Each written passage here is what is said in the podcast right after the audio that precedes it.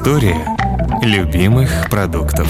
Привет, это подкаст «История любимых продуктов». Меня зовут Вика Боярская, я редакторка раздела «Семья» на сайте Афиша Дейли и создательница блога «Домоводство 2.0» о современном быте. А я Роман Лашманов, гастрожурналист и автор блога о еде и путешествиях «Вечерний Лашманов». В каждом эпизоде этого подкаста мы расскажем про один продукт, который любим с детства или полюбили недавно. Как люди его придумали, как его готовят или выращивают, почему некоторые его обожают, а другие ненавидят.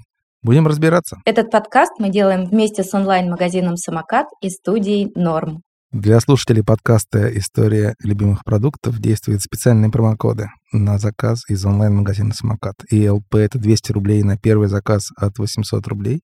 И ИЛПСМКТ — это скидка 10% при заказе от 700 рублей на все продукты под брендом «Самокат».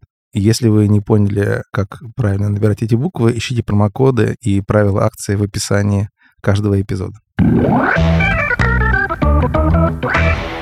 Тема нашего сегодняшнего эпизода — это продукт, который, не могу сказать, что я его полюбил, но просто стал есть совсем недавно, а ты, наверное, любишь с детства. Это йогурт. Любишь ли ты йогурт, Вика? Я обожаю йогурт, люблю его с детства. За что ты его любишь? Мне очень легко рассказать сегодня историю, потому что это очень яркие воспоминания. Я прям отчетливо помню, как в нашем быте перестроечном, постсоветском появился йогурт, фиолетовые стаканчики с блестящими такими фольгированными этикетками с надписью «Фрутис Кампина».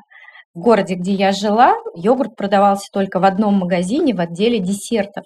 Я училась в музыкальной школе, и один раз в неделю после ненавистного урока сольфеджио, когда мы шли домой с мамой обратно, можно было зайти вот в этот магазин и выбрать себе суперприз за хорошую учебу на сольфеджио. И в какой-то момент, значит, вот появился там йогурт, я попробовала йогурт и просто пропала. И у меня очень долгое время в моей голове йогурт считался прям деликатесным десертом. Ну и до сих пор э, йогурт с гранолой – это мой любимый завтрак. Обед, ужин, э, перекус. Я очень его люблю. И сладкий, и не сладкий. Я люблю соусы на основе йогурта, дипы. У меня есть история про детство, про чужое, связанное с йогуртом. Однажды в Уфе мы с моим другом Сашей Фельбергом, с автором книги про северное отцовство Nordic Dads, мы, значит, пошли в барчик, где всякие закуски, там типа фалафель и бургеры, а из алкоголя только настойки и игристые в бутылках. Вот всякие там настойки, их, наверное, там штук 50. И, значит, девушка-официант говорит, вы обязательно должны попробовать нашу настойку йогурт и вишня. Я из-за нее сюда на работу устроилась. Думаю, вот эта история, наверное, что-то такое невероятное. Дайте, говорю, немножечко попробовать. Такая розовая густая жидкость. Я попробовал, ну, йогурт и йогурт сладкий, вишневый, только со спиртом. Я не понимаю, как вот из-за этого можно устроиться на работу, что в этом такого, ну, просто напиток и напиток. А потом понял, что это напиток ее детства. Девушке было там лет 20. То есть это вот вкус, который знаком ей с детства, и это, ну, все равно, что там я попробовал какую-нибудь настойку со вкусом, не знаю, ванильного пломбира я-то почувствовал разницу поколений и насколько я уже пожилой. Ты сильно не переживай, потому что мне кажется, что мы с тобой одного возраста, но я как раз очень хорошо понимаю вот это воспоминание про йогурт с вишней из детства. У меня тоже с вишней йогурт был самый любимый. История любимых продуктов. Я вообще никогда не думала про то, что йогурт это какой-то не базовый продукт, не из нашего быта. Срочно поэтому рассказывай, пожалуйста, почему в советском быте у нас не было йогурта? Ведь кажется, что кефир был, сметана была, чем таким принципиально отличается йогурт? Ну, был в Советском Союзе йогурт, ну, просто выпускался в меньших количествах, видимо, потому что не был особо востребован. Но существовало много других кисломолочных продуктов, которые похожи на йогурт. Был такой, например, напиток «Снежок», который по принципу изготовления, он напоминает питьевой йогурт. И он был как обычный, только с сахаром, так и с добавлением сиропов. А потом к йогурту нас приучили транснациональные корпорации. Что такое йогурт? Йогурт — это йогурт. Даже по-русски норма было говорить йогурт. И писалось это слово как югурт или даже ягурт. Это вот зафиксировано правописание в словарях середины 20 века русских. И даже вот по написанию было понятно, что ударение никак не может падать на первый слог, да, это иначе был бы ягурт или югурт. А был именно вот первый звук не очень важен, важен последний. Почему йогурт? Потому что это турецкое слово, оно произносится в турецком как йогурт. Там такой звук, который обозначается буквой «г» с немножко галочкой такой. Он как бы произносится, а с другой стороны не произносится. Он как выдыхание. Это что-то среднее между отсутствием звука и фрикативным «г». Йогурт. Происходит слово «йогурт», скорее всего, от слова «иурмак», мешать, да, и получается, что йогурт — это месиво, если буквально переводить. Родиной йогурта считается Болгария, хотя этот продукт распространен и был повсеместно, и сейчас повсеместно распространен по всему Ближнему Востоку, по всей Турции, но Болгария раньше входила в состав Османской империи. Сам продукт, вот что это такое. Это продукт жизнедеятельности двух видов бактерий. Одна в виде палочки называется болгарской палочкой, если в обиходе, а вторая бактерия, которая делает йогурт, это термофильные молочные стрептококи. Болгарские палочки такие в виде палочек, бактерии, а стрептококи — это такие цепочки из шарикообразных бактерий. Они обе любят довольно теплую среду для размножения, поэтому для йогурта нужно сначала нагреть молоко, чтобы белки не коагулировались, потом снизить температуру до той, в которой начнут размножаться эти бактерии, и вот они начнут свою работу и сделают ее качественно и вкусно. Вот эти бактерии существуют в симбиозе. Болгарская палочка, она делает из белков молока аминокислоты, а стрептококи их дальше расщепляют.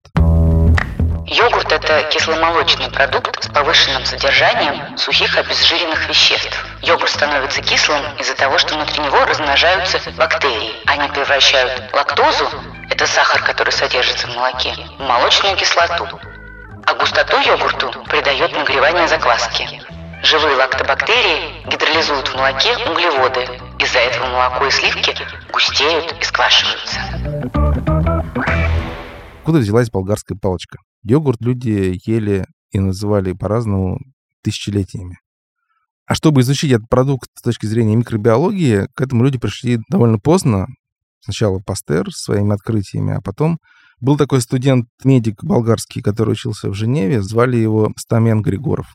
Он э, как раз провел анализ и выяснил, что вот в йогурте, традиционном болгарском продукте, который там называется киселом ляка, живут вот эти вот, собственно, вот эти палочки и шарики, собранные в цепочке. Написал об этом, значит, статью. Это было в 1905 году. Об этом узнал Илья Мечников, наш знаменитый ученый, который был в то время директором института Пастера в Париже. Заинтересовался этим, пригласил Стамена в Париж почитать лекцию и сам очень увлекся вот этой всей идеей. Мечников даже придумал термин геронтология, учением о старости, о том, как человеку надо правильно стареть, как замедлить старение. Он изучил данные о числе так называемых столетников, не растений, а людей, которые достигли 100 лет своей жизни, в 36 странах и выяснил, что наибольшее количество столетников живет в Болгарии. 4 человека на каждую тысячу. И он подумал, так, йогурт, йогурт, болгарская палочка, болгары. Вот оно. И стал усиленно пропагандировать, что вот, вот эта вот штука замедляет процесс старения и помогает очищаться организму от самоотравления всякими разными продуктами распада. И стал и пропагандировать, и стал сам йогурт употреблять просто как подорванный. До 71 года он дожил в итоге и умер от э, нескольких обширных инфарктов миокарда. Идеи Мечникова получили довольно широкое распространение, и в 19 году в Барселоне выходец из города Салоники, или, как говорят в Греции, Салоники, Исаак Карассо, основал компанию, которую назвал в честь своего сына Даниэля, которого по-каталонски звали Данон. Так появилась всемирно известная компания Данон, которая и стала вот этой вот первой компанией, которая поставила значит, в главу угла йогурты. Так йогурт стал популярен более-менее в Европе.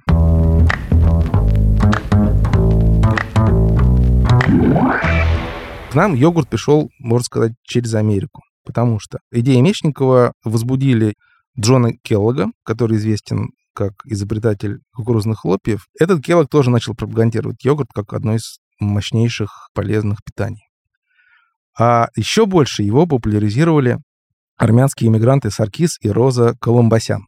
Они эмигрировали в Америку из Сирии, потому что в Сирии до сих пор живет много армян. Причем армяне называют йогурт и похожий на него продукт, но который в целом все равно йогурт, мацун, он же грузинский мацони. Они в 29 году в Массачусетсе основали компанию Colombo Sons, и они начали делать йогурт, называя его первоначально, если в английской транслитерации, мадзун через double O. Но как-то вот название не прижилось, и он переименовал его в йогурт. Почему назвал йогуртом? Потому что турецкое слово было понятно всем иммигрантам из бывшей Османской империи, а там были арабы, турки, армяне. Слово знакомое всем. То есть это был, знаешь, какой этнический продукт. А для остальных американцев он был слишком кислый. И поэтому в 66 году они йогурт посластили, раз, и два добавили в него фрукты. Так йогурт стал десертом, повсеместно распространенным. И к концу 20 века это был типичный американский продукт повседневного спроса, повседневного потребления.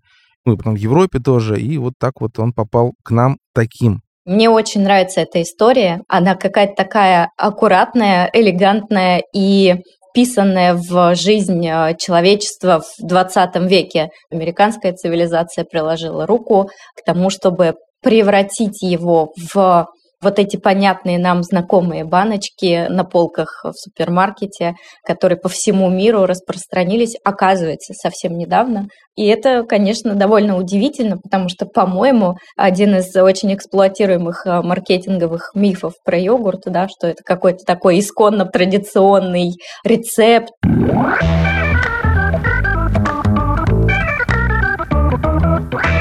У меня про жизнь и историю йогурта было довольно интересное открытие в Непале.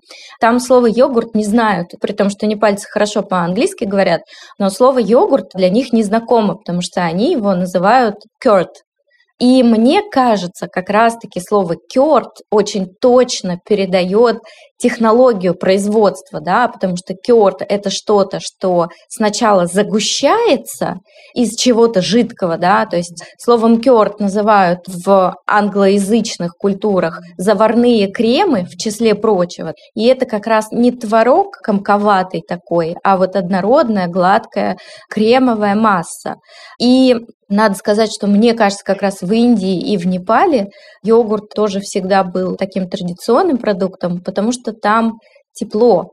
В молоко кидают ложку с вчерашнего керда, и ставят его куда-то вот около печки на кухне в теплое место, и там все само происходит. То есть вот эта техника производства, она у индийских и окружающих Индию народов, она прям поставлена в бытовом смысле с древнейших времен. Есть действительно традиционный старинный продукт, но он абсолютно не из славянской, не из западной культуры, а вот оттуда, из Азии. Мне кажется, йогурт в Индии отлично дополняет острые всякие блюда. Деткам его дают просто, чтобы смягчить вот эту остроту и жирность. Потом, а, если есть холодильник в доме, то он и холодным вкусный, да, и вот эти десерты типа ласси, которые в индийской культуре в конце всегда подают. Йогурт — это что-то среднее между напитком и более густой консистенцией, да? Йогурт в основном пьют киселый мляк. А греческий? Вот, я к этому и перехожу. Что такое греческий йогурт? Греческий йогурт — это сцеженный йогурт, как лабна. По-турецки называется сюзьме йогурт. Ну, сюзьма, собственно, это тоже йогурт. Это традиционная штука в Центральной Азии. Почему он называется греческим? Этот сцеженный йогурт. Это все история совсем недавняя. В 1981 году греческая компания Файе, что в переводе означает «ешь», начала экспортировать как раз именно такой йогурт, который до того в европейских странах мало знали, особенно в Британии. Йогурт назывался Total. И именно благодаря этому Тоталу такой вот йогурт сцеженный, более такой сырообразный, называется во всем мире теперь греческим. Вот и все. А в самой Греции он называется странгиста йогурти. То есть просто сцеженный йогурт. Давай нашим слушателям поясним, что значит сцеженный, потому что у меня в моей голове это называется отвешенный, да, йогуртовую массу помещают на сито или на какое-то полотно, на сеточку, вот, мне кажется, что так будет правильно, и лишняя жидкость стекает, поэтому плотность возрастает у этой массы, она становится гуще, и текстура изменяется. Да? За счет того, что там меньше воды, он скорее больше похож не на крем, а на пасту. То есть это продукт с меньшим содержанием воды. На крем-сыр похож, да. Он мажется. Вот и все. Например, лабное точно такой же продукт, просто арабское его название. Причем из-за того, что в арабском, как и в иврите, действует только согласные на письме, то гласные можно какие угодно вставлять, поэтому называют его и лабни, и лебни, и лабани и так далее. Лабное делают и в виде шариков, в специях и в травках, в оливковом масле. И даже продают, ну, как вот у нас плавленый сыр продают, или там крем-чиз. Есть дальнейшее превращение йогурта сцеженного. Йогурт — это сюзьма, да, как называется в Центральной Азии, сцеженный. А высушенная сюзьма — это курут. Курт. Курт, курут, корот, да. В разных регионах этим словом называют или похожим разные продукты. Например, в Татарстане он сладкий есть, корот.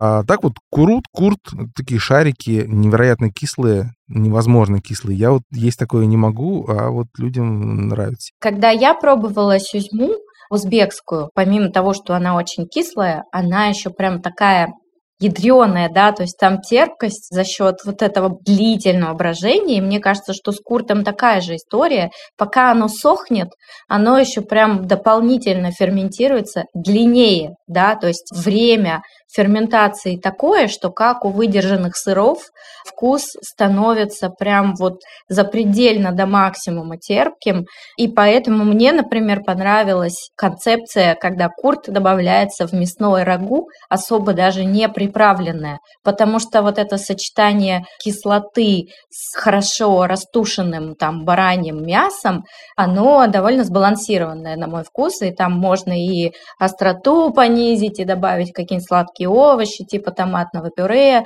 или там а, болгарских перцев тушеных сладких. И получается такая вполне круглая по сочетанию вкусов история. Я примерно рассказал, как происходит процесс образования йогурта из молока, но давай-ка узнаем, как сейчас делают на производстве йогурты в огромных масштабах, и заодно можно спросить у знающего человека, что такое термостатный йогурт, в чем его отличие от обычного. Как сегодня производят йогурты и как в них появляются разные добавки, мы узнаем у Тимофея Моисеева, менеджера по работе с ключевыми клиентами бренда «Молочная культура». В поселке Сельцо Ленинградской области они производят разные молочные, творожные и кисломолочные продукты для собственной торговой марки онлайн-магазина «Самокат». Помимо завода, который у нас выпускает разную продукцию, у нас есть еще своя ферма. Ферма расположена в 5 километрах от завода.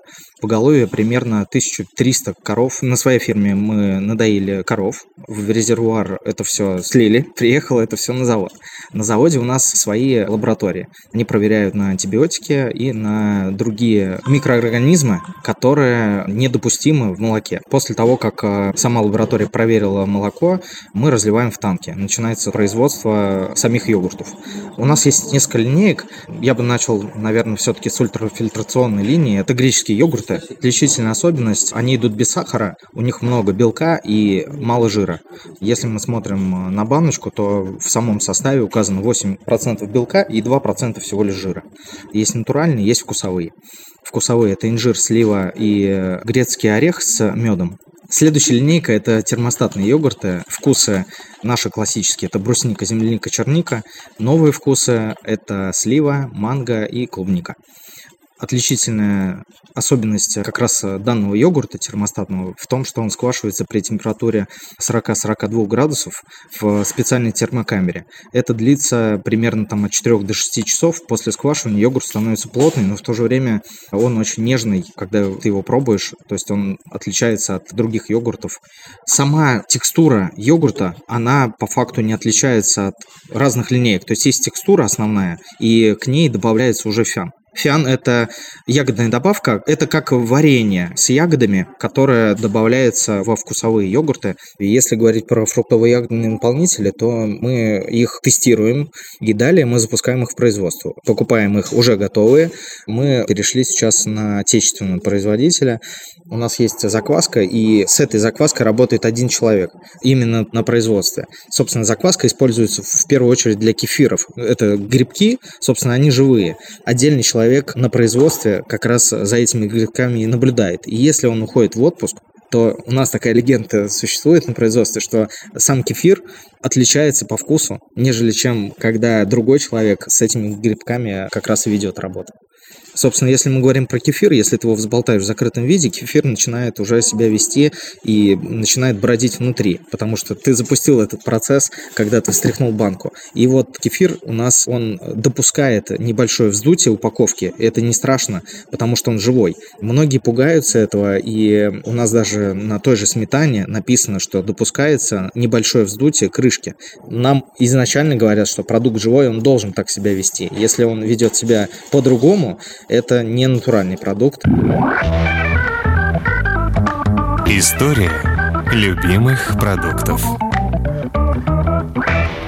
Давай про рецепты. Я йогурт не использую, как правило, но если бы использовал, то, конечно, мне очень нравятся вот всякие разные арабские, ближневосточные, вот всякие там швармы и прочие шавермы и шаурмы где соус на основе йогурта используется, и там задзики тоже я полюбил. А, кстати, вот задзики — это самый простейший рецепт из йогурта, от супа до мизе.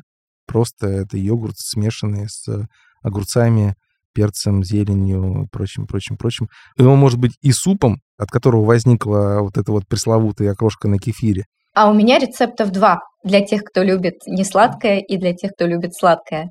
Для меня, конечно же, йогурт – это универсальная субстанция для маринования курицы, потому что это база и по текстуре очень удобная и легкая, и там а, достаточно высокий уровень кислотности, который волокна куриного мяса быстро размягчает, с одной стороны. С другой стороны, высокая влажность, она позволяет сохранить вот эту сочность мяса. И поэтому, если вдруг так с вами случилось, что вы никогда не мариновали курицу в йогурте, я прям обязательно рекомендую попробовать.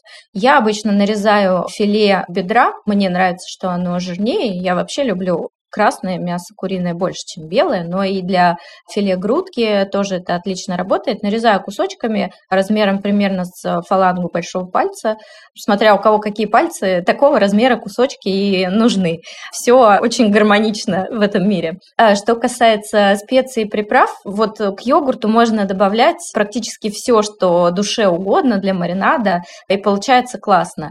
И когда я маринады собираю, я стараюсь, чтобы все вкусы там были. То есть я кладу ложечку сахара или ложечку меда. Или, например, можно даже добавить какое-нибудь сладкое фруктовое пюре, типа персиковое пюре, персиковое варенье или гранатовый сироп, наршарап, да, то есть мы берем сладкий вкус, мы берем кислый вкус из самого йогурта, но если хочется его усилить, можно добавить лимонного сока и туда же тогда еще и лимонные цедры натереть или другой цитрусовый, лайм, апельсин. После этого мы вносим остроту, добавляем, например, горчицу или соус чили, или хлопья каенского перца, или срирачу какой-нибудь добавляем, то есть добавляем острый вкус, добавляем немножко горечи отдельной, ну, например, лимонная цедра, да, даст нам горечь, или можно добавить любые травы, шалфей, тимьян, орегано, и лучше их не нарезать, а прям растереть чуть-чуть плоской поверхностью ножа на разделочной доске или в ступке для того, чтобы как раз еще больше горечи дать. Ну и, конечно же, соль. Либо какие-нибудь сильно засоленные пикули, либо соевый соус, либо другой какой-то соленый ферментированный соус можно взять на основе соевого, там какой-нибудь терияки, в котором уже смешано. Еще отличный вариант вместо пряных трав добавлять карри. Карри как раз тоже дает нам и горечь, и пряность. Замешиваем все это вместе и закидываем туда кусочки курицы или даже какие-то части целиком. Крылья, грудку, ноги, окорочка, в общем, даже хоть целую куриную тушу. И самое классное, что это позволяет мариновать мясо быстро. То есть 15 минут при комнатной температуре вполне достаточно. После этого можно достать лишний маринад просто стряхнуть и либо выкладывать на гриль, либо в духовку. Если вам нравится более густое рагу, можно прям с этим маринадом запечь, да, и он при запекании становится такой массой запеченной, как соус. Но я обычно обжариваю на сковородке, и вот этот остаток маринада добавляю уже в самом конце, в последнюю минуту, для того, чтобы он был более гладкий, однородный, не готовился слишком долго, но все-таки, чтобы была термическая обработка, потому что для птичьего мяса это важно. Да, птичье мясо нам нужно обрабатывать при как минимум 70 градусах несколько минут, чтобы не было никаких лишних бактерий, лишней флоры. Получается очень вкусно, очень быстро, и это рецепт э, для простого ужина. Дальше вы добавляете к этому любой гарнир, и вот, в общем, можно сделать миллион вариаций. Я такие конструкторы очень люблю, потому что каждый раз получается по-разному, и при этом вроде бы набор продуктов достаточно стандартный. А сладкая история – это тоже прям из э, хитов. Без йогурта не могу себе представить кексовое тесто. Он дает как раз и необходимую плотность, и жирность, и воздушность одновременно этому тесту, потому что хороший кекс – это кекс тяжелый, жирный, но при этом не каменный и не твердый, а в достаточной степени мягкий, который приятно крошить, кусать, да, который не нужно разгрызать, как какой-нибудь там печенье. Смешать нужно греческий йогурт или обычный йогурт. Причем можно брать и сладкий, и не сладкий, да, просто балансировать по собственному вкусу. С парой яиц добавить муку и достаточное количество любого масла. Опять же, можно поэкспериментировать, взять масло обычное растительное, кокосовое, оливковое, можно растопить сливочное или использовать ги, каждый раз будет получаться чуть-чуть по-разному, и чем-нибудь приятным приправить. Можно добавить ягод, можно орехов или ореховой муки, можно корицей присыпать, изюмом, банановое пюре, шоколад, конечно же, миллион разных кексов на основе этого теста. Испечь в обычной кексовой форме печь нужно долго, примерно час.